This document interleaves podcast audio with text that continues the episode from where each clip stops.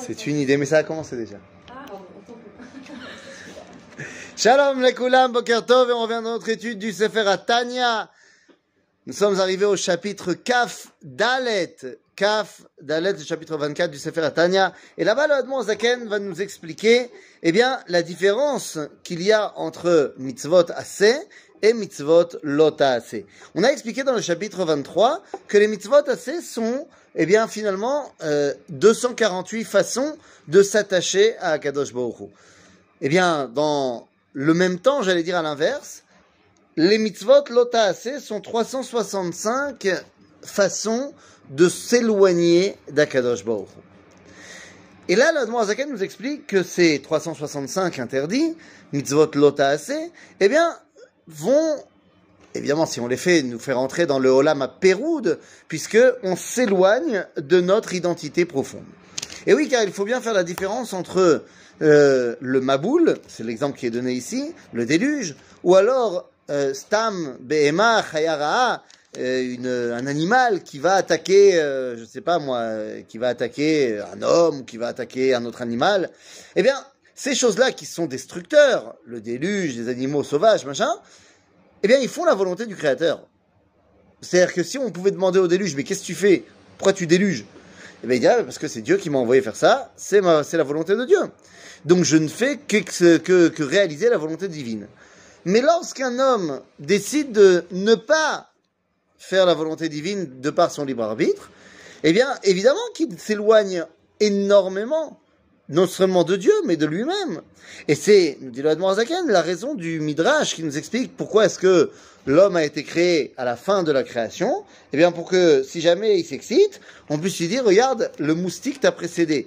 Mais qu'est-ce que ça veut dire, il t'a précédé? Lui, au moins, il fait Retzon Hashem. Et toi, quand tu t'éloignes de Dieu, parce que tu transgresses mitzvot lota assez, eh bien, tu ne fais pas Retzon Hashem. C'est pas shoot.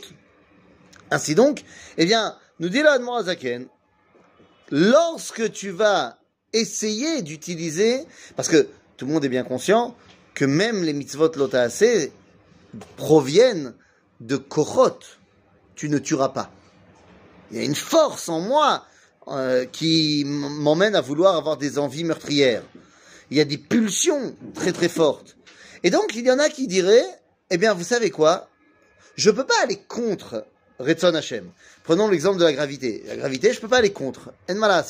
Par contre, je peux utiliser la gravité peut-être à, bon escient, en, utilisant cette force-là euh, pour quelque chose qui va me satisfaire.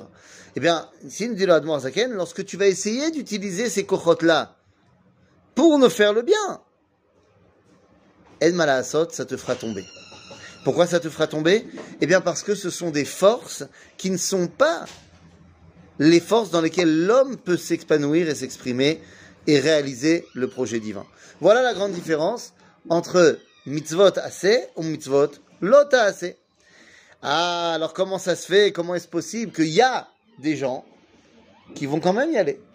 Comment est-ce possible qu'il y a des gens qui vont quand même faire les mitzvot lota assez Eh bien, nous dit ici l'Admor Zaken, il reprend la Gemara, que il n'existe pas d'homme qui faute s'il n'est pas rentré en lui, Ruach Shtut. Et il prend l'exemple de l'Aïcha Asota. Il prend l'exemple de l'Aïcha, de l'Aïcha Asota. En fait, pas de l'Aïcha Asota, mais de l'Aïcha qui a vraiment trompé son mari. Il dit, réfléchissons deux secondes. Elle a une pulsion pour un autre homme. Très bien. C'est une force, c'est une force très grande. Mais en vérité, si elle réfléchit deux secondes, il y a la pulsion d'aller tromper son mari avec un autre homme, et la punition qui en découle, c'est Chayav Mita. Ben, si elle réfléchit deux secondes et qu'elle va jusqu'à la chorma des choses, ben évidemment que Chayav Mita, ça va être euh, quelque chose qui va plus la calmer que la simple pulsion qu'elle va devoir gérer. Donc si elle le fait quand même, cette dame, eh bien, nous dit la Zaken, ce n'est que parce qu'est rentré en elle Roar Shtut. Shtut, c'est quelque chose qui va m'empêcher de m'attacher à la Chorma. Et donc, nous dit la Zaken, finalement, le meilleur moyen pour ne pas tomber et ne pas tomber dans les avérotes, eh bien, c'est d'essayer à chaque fois d'arriver jusqu'à la chorma des choses, c'est-à-dire d'arriver à comprendre et du moins d'essayer de comprendre au maximum pourquoi est-ce que ces mitzvot lotaase sont interdites. Pas suffisant de dire elles sont interdites, mais essaie de comprendre pourquoi elles sont interdites, et comme ça, eh bien, tu ne tomberas pas dans le roi. Ch'tout À bientôt, les amis.